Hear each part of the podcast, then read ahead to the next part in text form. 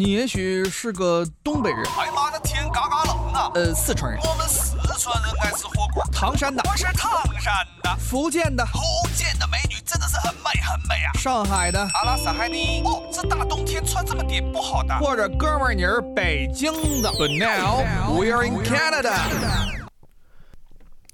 大家好，欢迎收听今天的魅力多伦多，我是主持人东晓。今天啊，我们将带给大家一期关于多伦多留学生玩剧本杀的这么一期特别内容啊。那么，剧本杀作为一种具有丰富挑战性和趣味性的这么一个社交活动，其实在疫情之前，基本上就已经在留学生的这个社区中流行起来。当然，从这一点也不难看出啊，剧本杀是一个新兴的这么一个游戏产业，也是也一种新兴的这个社交方式。啊，那么在本期节目当中，我们将讨论一下剧本杀的这个游戏主要内容是什么，以及多伦多留学生玩剧本杀一些游戏体验以及经验分享。首先啊，我们还是先来了解一下剧本杀这款游戏到底是一个什么样的游戏。很多人都说啊，剧本杀就是七八个人在屋子里面开会，然后最后讨论出一个凶手。那是不是这样呢？呃，可以说是，也可以说不是啊。但是其实剧本杀的这个呃游戏的乐趣，还是要参与到游戏当中才能体现。今天我先给大家介绍一下。那么剧本杀又称之为这个谋杀之谜游戏啊，这是通过英文直接翻译过来的。那么是一种特殊类型的真人角色扮演游戏啊，真人角色扮演游戏又简称 LARP。那么在正式开始介绍剧本杀之前啊，我们还是先简单说一下这个真人角色扮演游戏。那么，真人角色扮演其实是一种很少受到游戏研究界关注的一种游戏类型，它其实涵盖了各种各样的变体。那顾名思义，参参与者需要扮演一个具体的某位角色，在这个游戏过程当中啊。玩家一般不需要借助电脑或者棋盘等传统意义上的游戏硬件设备，也就是说是不需要一些呃主机呀，不需要一些设备的，就是说直接本人就可以玩啊。所以从这个规则上来看，真人角色扮演游戏，其实在旁观者看来更像是一场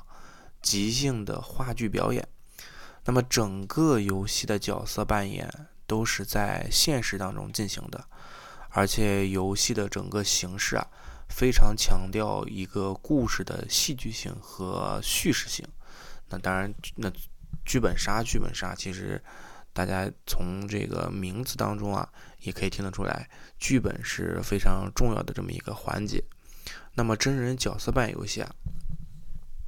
它的整个游戏的运行过程，其实是非常依赖于叙事系统的，也就是说。呃，事件的发生和这个过程以及结束，整个整个系统流程啊是非常也是非常重要的。那么在整个叙事过程当中啊，玩家是也就是我们啊是基于游戏初期的一个人物设定，那么通过一个简单的互动互动沟通，也就是说，哎，我们可以说一下那个你是谁呀？就游戏开始的时候。嗯，你是谁？然后你想扮演一个什么样的角色啊？比如说，我们今天来因为剧本杀的时候，在多伦多，大家知道，之所以被称为是一个社交的这么一个活动啊，就是说很多时候其实是你是拼车，也就是说，嗯，你是跟剧本杀店说，哎，我今天想来玩一个剧本杀，那么有没有其他小伙伴想玩啊？那么剧本杀店他就会给你推送。啊，或者说是帮你拼车，那么很经常是几个陌生人在一起玩。那么在这个时候，一个简单的自我介绍就是非常重要的。那你还可以说一下你想扮演的什么角色？你比如说，东晓是一个比较嗯阴险狡诈的恶人，所以呢，我就想扮演一个嗯在剧本杀运当中比较贱贱的这么一个角色啊。所以就是就就是就简单就是这么说一说，然后这样的话，你让大家对你有一个简单的了解。啊，当然，这个剧本杀的这个游戏世界啊，算是你大家在空间上和时间上都达成一个共识的环境，受，也就是说，它是会受一些规则的管理。当然，这些规则是一些一定是一些可接受、可形式化的这么一个，并且可量化的这么一个形式。就是说，呃，这也就是，嗯，这个其实很好理解，就是相当于大家看一本历史小说，那么它是跟大家平常生活的状态是息息相关的，那个生活设定以及世界设定也是一样的。啊，物理规则都是一样的。但是如果大家说看一本科幻小说，那么也就进入到一个作者虚拟想象的这么一个世界和空间当中。那么在这个里，可能任何的规则都是由这个作者来定义的。所以说，剧本杀也是一样。那么最早的这个真人角色扮演是在二十世纪七十年代后期才出现的。那么这个灵感是来自于。桌面角色扮演游戏以及一些流行小说之后，在八十年代的时候啊，才开始逐渐在这个全球范围之内啊进行传播。呃，并且在那之后啊，剧本杀的这个游戏形式啊变得非常多元化，而且产生了一些广泛的分支。那么，谋杀之谜也就是这个剧本杀，在这个整个过程当中就变成了非常火的这么一个情况。那么这个真人角色扮演游戏，其实在一开始的时候啊，相关的花费其实可以说几乎是零成本啊。但是呢，也是如果它这个上限也是非常高的，因因为大家知道，嗯，我们可以在一间屋子里面随意，嗯，大家通过聊天，因为。最重要就是一体验嘛，这个东西最重要就是一个体验。我们可以在屋子里面随意七八个人就直接开始聊，开始玩，也可以到一个充满沉浸式的布置的场地之后，再开始一个沉浸式的体验，就是完全沉浸到这么一个剧本当中。那我们可以做一些演绎啊，一些沉浸啊，比如说，嗯，根据现场的状况，我们来调整一下自己的想法，这些都是有可能的。所以说，嗯。也可以说是零成本，但是它的上限，呃，这个开销上限也是非常高的，啊，比如说，假如说你要是在美国白宫里给你开一本剧本杀，那肯定它不是十块钱、二十块钱就可以进去的嘛，所以这个开销其实也是不等的，是因人而异。那么时间上也是有区别的，时间上是有可能短的是几个小时啊，长的是。几天甚至都是有可能的。那东晓其实玩过最短的是两个小时的剧本杀，就是非常之快啊，那可以说是有点没什么意思啊。那数天的其实也有，现在中国很多这种长达好几天的剧本杀，基本上就是你可能一个人要交个一千多块钱，然后呢，在一个特殊的园区里，相当于一个景区里啊，进行一个沉浸式的剧本杀。那这种情况往往是有很多。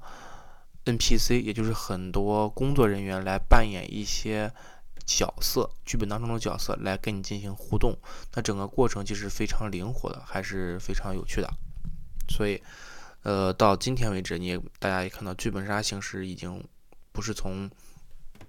简简单单的桌上游戏开始，那到现在和越来越多的人开始参与到这个创作和游戏过程当中了。那剧本杀，大家也听出来，剧本杀最重要还是比较。刚才也提到说是这个剧本嘛，所以其实剧本杀它跟电影和小说一样，会分为一些不同的主题来满足对应客户的一些需求啊。也就是说，在基本上现在的剧本杀，就是在整个文学作品的框架下，嗯，这个侦探推理类的这个剧本杀是一直是拥有自己独特的魅力以及稳定的受众的。呃，这个整个推理、解谜、悬疑与恐怖的这么一个原生体验的优势啊，被从传统剧本杀纸面阅读的这个当中抽离出来之后啊，被游戏的这个各种交互形式进一步扩大，所以这个剧本杀也就成为了当下年轻人一些比较呃流行的这么一个呃社交和游戏方式。那么既然是解谜啊，所以这个解开整个凶杀案件，或者是呃一些还原手法，或者是拼接整个故事的呃原原本的状态，其实是整个游戏的一个核心体验啊，也是这个也是剧本杀比区别于其他啊桌面游戏以及这个真人角色扮演游戏的一些形式。那么大家知道，真人角色扮演其实还是有一些，比如说像密室逃脱也属于真人角色扮演的一种啊。那剧本杀跟它还是有一些不同的。那事实上，最早的剧本杀其实也我们说过，也是起源于剧呃小推理小说的这么一个改编。那么它的雏形其实大概可以追溯到一九三五年，在美国上市的一款非常受大家欢迎的派对游戏，就是。大家平常生活当中聚会啊、开 party 啊一起玩的这么游戏，叫做这个陪审团，以及啊，一九四八年由英国音乐家安东尼奥内斯特普拉特申请专利的这么一款推理游戏，叫做线索。其实最初啊，这些剧本杀的推理与故事情节都是非常简单的，就是非常简单，没有很多剧本以及线索。嗯，全靠玩家单纯的去推理。那么到了一九八六年的时候，苏联的一位心理学教授，叫做这个迪米特利戴维多夫，他完善了一款游戏，叫做黑手党游戏。那么这个黑手党游戏其实大家听起来很陌生，但是其实啊大家是非常熟悉的，它就是大家俗称的这个天黑请闭眼啊，就是警察和杀手的游戏。那么这款游戏在没有剧本的情况下，玩家会随机分配身份，并且通过社交推理来推理出潜潜藏的凶手。后来，因为很多天才作家的出现，这个游戏环节以及以及这个一些故事情节越来越复杂的被创造了出来，并且呈现到我们现在所看的剧本杀当中。啊，所以到了今天，某些优秀的剧本杀作品其实已经甚至不需要我们自己亲自去玩，亲自参与到游戏当中，单纯啊，作为观众，其实看别人玩这个剧本杀也是非常有乐趣的。比如说啊，最近几年特别火的这个芒果 TV 的这个网络综艺节目《明星大侦探》，它就是一个剧本杀的。我们是看像何炅、魏大勋呀。嗯，白敬亭啊，张若昀啊，他们一些明星来玩剧本杀，其实也是非常有意思的啊。动小就是非常喜欢看。那么这个节目其实在网络上的播放量已经高达了二十一点七个亿，所以说大家可以看得出来，这个剧本杀还是非常火的。那么类似于我们刚才所说的天黑请闭眼以及狼人杀游戏，狼人杀大家也是应该是非常熟悉的啊。那么剧本杀跟它是一样的。呃，有一点是一样的，就是说每个人啊都是会被随机分配一个身份啊，其中可能会包括侦探，可能会包括嫌疑人，可能会包括真凶，甚至还有帮凶的存在。那么一些部分的复杂的情节，可能还需要一个幕后黑手来推进啊。那么在整个游戏当中啊，啊，玩家或者是侦探必须要找到凶手和剧情当中的一些黑幕。那么无辜的嫌疑人，则是他们的主要内容就是需要澄清自己的嫌疑之外，还要完成符合各种自己人设的这么一个支线任务。比如说，你如果说作为一个新郎，那么你要证明你自己不是杀手，那可能嗯，只除了这个之外，你可能还要完成迎娶新娘的任务。或者让新娘爱上你的这个任务，这是都是有可能的，只不过这些任务都是要符合自己所扮演的这么一个人设。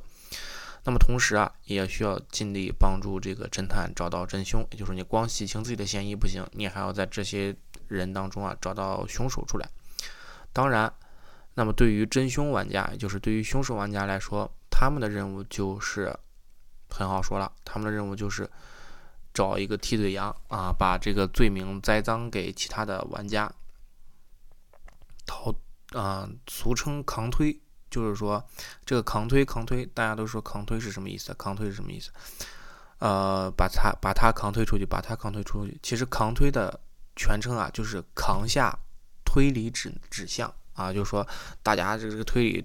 现在就是推理到谁了？就是比如说 A。啊，东晓是这个凶手，那么 B 是一个无辜的人，那么东晓就可以通过一些嗯欺骗，或者说是一些手段，或者说是一些剧情的呃引导，来将罪名栽赃给这个 B 玩家，那这个 B 玩家就是被我抗推了啊。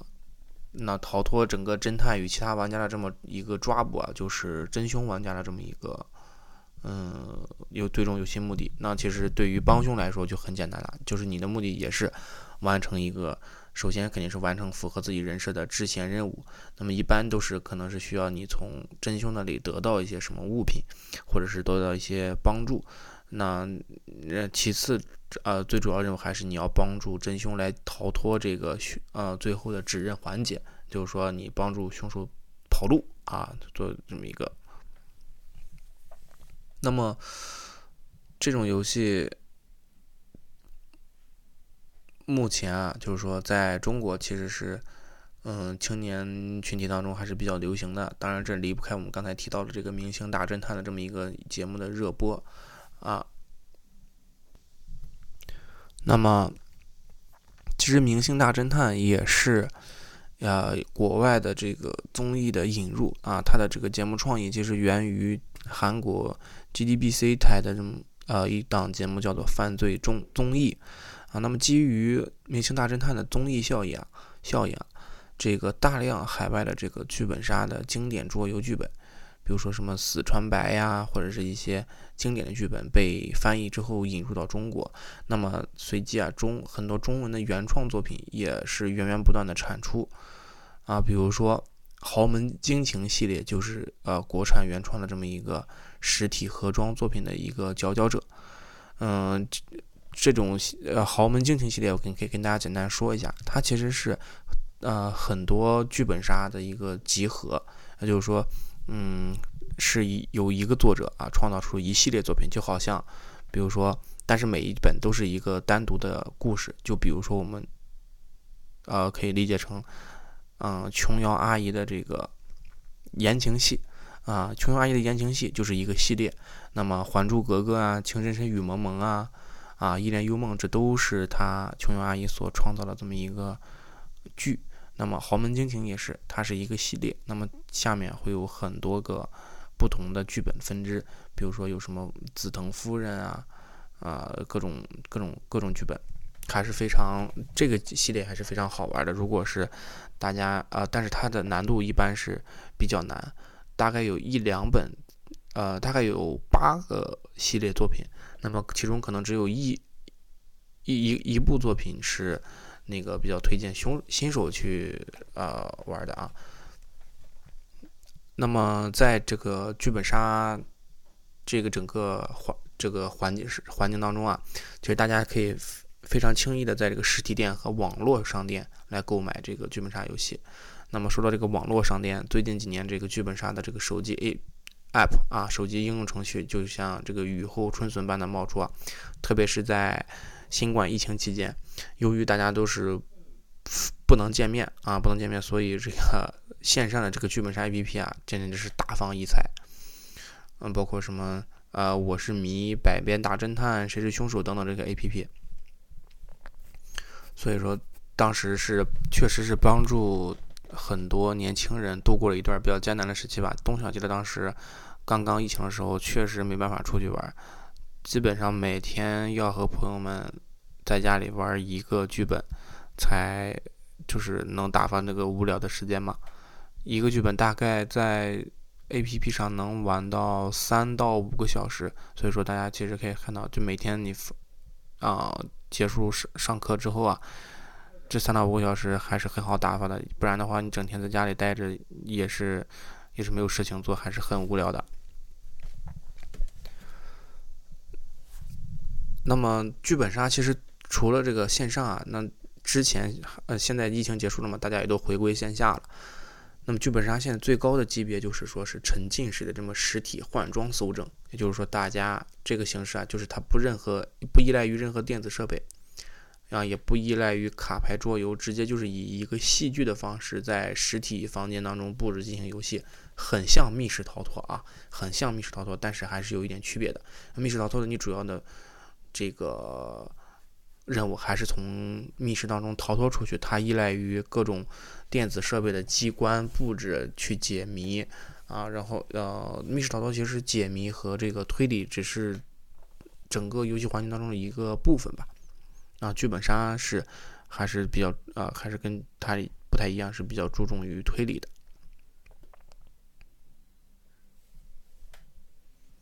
那么在刚才我们介绍整个背景下，所以说剧本杀这个游戏的盛行，其实可以看出是一个势在必行，也是一个嗯必然的情况。那么不管从整个游戏学，还是从传播学、心理学、广告与市场啊、互联网新媒体，甚至一些刑侦学方向，都是非常有研究价值的。那么我们刚才是花了相当一部分的篇幅来介绍剧本杀这款游戏啊。嗯，现在也是跟大家谈谈在多伦多玩剧本杀的这么一个体验和感受吧。因为东晓确实是属于啊多伦多剧本杀这么一个 资深玩家吧。啊，那么其实剧本杀最好还是嗯不要在线线，因为现在疫情已经结束了嘛，大家就不要在线上再去玩这个剧本杀了。啊，我觉得还是因为它是一款社交游戏，其实它的社交属性跟推理属性以及游玩属性呃和这个。呃，乐趣啊是密不可分的，所以说你真的去线下，呃，去剧本杀店里跟大家进行交流，面对面的沟通是非常有意思的。那么线下剧本杀呢，可以跟大家讲一下一个大概的流程啊，就是我们像刚才所说一样，我们每个人被分配了一个特定的角色和身份。那比如说，我现在扮演一位非常富有的商人啊，有着很多不可告人的秘密。那么跟我一同参加的其他朋友啊，他们可能扮演着各种各样的角色，比如说有警察、有侦探、有医生啊，每个人都有自己的任务和目标。那么我当时商商商人的目标呢，就可能说是是保护自己的一些秘密，比如说我有一些商业手段啊，比如不管是行贿啊，或者是打价格战呀，或者是商业间谍行为啊，这些我都需要隐藏起来，并且我还要找到凶手。那么游戏开始之后，我们会进行一些推理和交流，每个人都在第一部分。都在阅读了一部分剧本当后之后啊，都在试图找出呃故事发生的这么一个全貌。那么基本上你剧本杀玩的时候呢，是呃分两种情况，一种部分是嗯主持人会跟你说，你只你的剧本只读到哪一部分就可以了啊，明呃在文章当中会有明确提示说，未经主持人允许啊，请勿翻开下一章。这种。这种这种提示，那么也有的剧本杀是通读完整本之后啊，再开始进行推理。嗯，故事是随着线索一步步的发放来进行推进和展开的。这是这大概分这种两种剧本杀。那么每个人在试图找出谁是凶手的时候，同时啊，也会在保护自己的一些小秘密以及一些身份啊，嗯，不被揭穿。那么我们会通过一些询问题啊。啊，收集线索和观察其他人的行为，来推断出事情的真相，并且将每一次呃对话和这个互动啊，都将成为我们的线索，尽量的让自己投入到整个游戏当中啊，尽量的去解开整个事情的谜团。其实整个过程还是非常有意思的。那我可能会嗯，像呃，享受到这个推理的一些乐趣和挑战。啊，把这个谜团一步步解，通过自己的努力去解开是非常有成就的。这个时候，大家因为大家都有一个推理梦嘛，小时候看那种悬疑电影，其实都还是很开，呃，很想成为一把侦探的。啊，每个角色都有他们各自的动机和秘密。那么我在整个游戏过程当中，也就是大家作为玩家来说，在为整个游戏过程当中啊，一定要仔细观察以及分析这些朋友的行为。很有可能他们，比如说你问到一个问题的时候。他会，他并不能马上的回答出来，而是进行了一部分搪塞或者说是停顿，那么就说明他在这个部分是有一定难言之隐的，啊，比如说，嗯，嗯，比如说你在呃找凶手的时候，那你问到 A 同学，你比如说 A 同学，你为什么当天晚上要进入到这个死者的房间呀？你去干什么了呀？他就，嗯，啊，这么很明显一愣，呃，有可能他是在编，那有可能他也是真的。是剧本给他安排了一个很无所谓、无关紧要的这么一个行程，让他去到了这个死者的房间。总之，你可以根据这个对方的行为和表情，或者是一些语言上的一些停顿，或者说是一些细枝末节的事情，能够找到一些呃蛛丝马迹。所以说，这个与其他玩家进行一个互动，也是非常非常有乐趣的这么一个环节。那我们刚才其实大部分都是跟大家说有这个剧本杀游戏该怎么玩儿，然后里面有什么独特的乐趣和魅力以及吸引人的地方。其实现在也想跟大家分享一下剧本杀，呃，在这个留学当中其实起到一个非常重要的一个点，就是一个建立友谊和联系的这么一个作用。那大家知道，其实留学生的生活还是非常枯燥乏味的，不是所有留学生都是喜欢。那么，由于整个华人群体的，呃，在学校当中的这么一个部分算是少数，所以，呃，大家都是还是需要一个，嗯，社交的活动去认识新的朋友。那么，剧本杀其实就是在这种活动当中，啊，在诸多游戏当中出，呃，体现到了它这么一个社交的价值。那么，其实东晓在玩剧本杀当中认识了很多特别好的朋友，嗯，他们非常的聪明。那有的时候在剧本杀的活动当中，他们也能够表现出他们，嗯，幽默的性格，就是非常吸引人。那么你在玩的时候就特别喜欢跟他玩。那么之后你通过这次剧本杀认识之后，你们可以约更多的剧本杀。那么你可以通过他来认识他的朋友，他也可以通过你来认识你的朋友，大家进行一个圈子的融合。所以其实还是一个。呃，认识朋友非常有意思的地方，而且经常你会和自己的好朋友一起去玩剧本杀，在彼此猜疑中嬉笑打闹中度过七八个小时、五六个小时，都是非常有意思的一件事情。而且最重要的是，它也其实非常符合留学生的这么一个生活轨迹吧，因为大家知道，我们特别好的朋友在一起，嗯，生活或上学。度过了一段大学难忘的大学时光。那么，随着大家毕业和工作之后，可能会离得越来越远。有些人可能会选择回国回流，那有些人可能会去其他城市，或者是去其他国家上研究生。大家都会面临一个分别。那么，这个分别在过去可能是，嗯，永久的，也可能是暂时的。不，但是不管怎么样，你们都很难暂时玩到一起。很就除非是你打游戏或者是怎么样，但是也不是所有人都打游戏。比如说，你有一些。嗯，有有很很多男生是不打游戏，或者是女性也是不打游戏的嘛。那么这种情况下，像剧本杀，它就一个线上的模式，就可以再次把大家紧密的联合在一起，就不会让彼此失去联系。所以说，这对于留学生来说也是非常重要一个环节。因为你像东晓，呃，比如说在加拿大的时候，有很多朋友回国了，那么我们可以在线上约一个剧本杀，呃，挑一个大家。不忙的周末，那顶着时差，大家 来玩这个游戏，一起度过这么三五个小时，也是非常快乐的。让彼此不会忘记彼此，是剧本杀在线上一个剧本杀，我觉得是对留学生一个非常重要的体验。那其实不止留学生啊，我也是觉得，呃，很多这个多伦多本地的人、本地的朋友啊，也是喜欢特别喜欢去玩剧本杀的。嗯，因为这个东西它其实没有任何的门槛儿。啊，不需要你有很多的经验，不需要你有，嗯，很强的像游戏一样有很强的这个操作，或者说是灵敏度，或者是这个反应能力，这是都不需要的，只需要你能够读懂故事，读懂剧本。啊，识字儿是剧本杀唯一硬性要求，所以说还是非常鼓励大家和希望大家能够多多参与到剧本杀的这个游戏当中来体验一下这个剧本杀作为一个社交互动的乐趣。那么。呃，还还是呃，说一下这个剧本杀你应该怎么去玩吧。就是，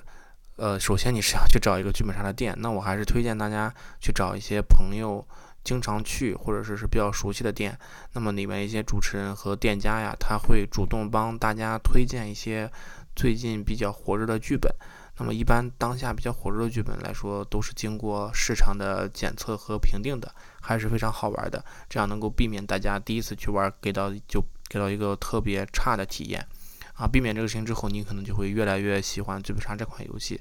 那么我们也是，我也是非常感谢剧本杀这个游戏能够在，呃，我整个多伦多的生活当中，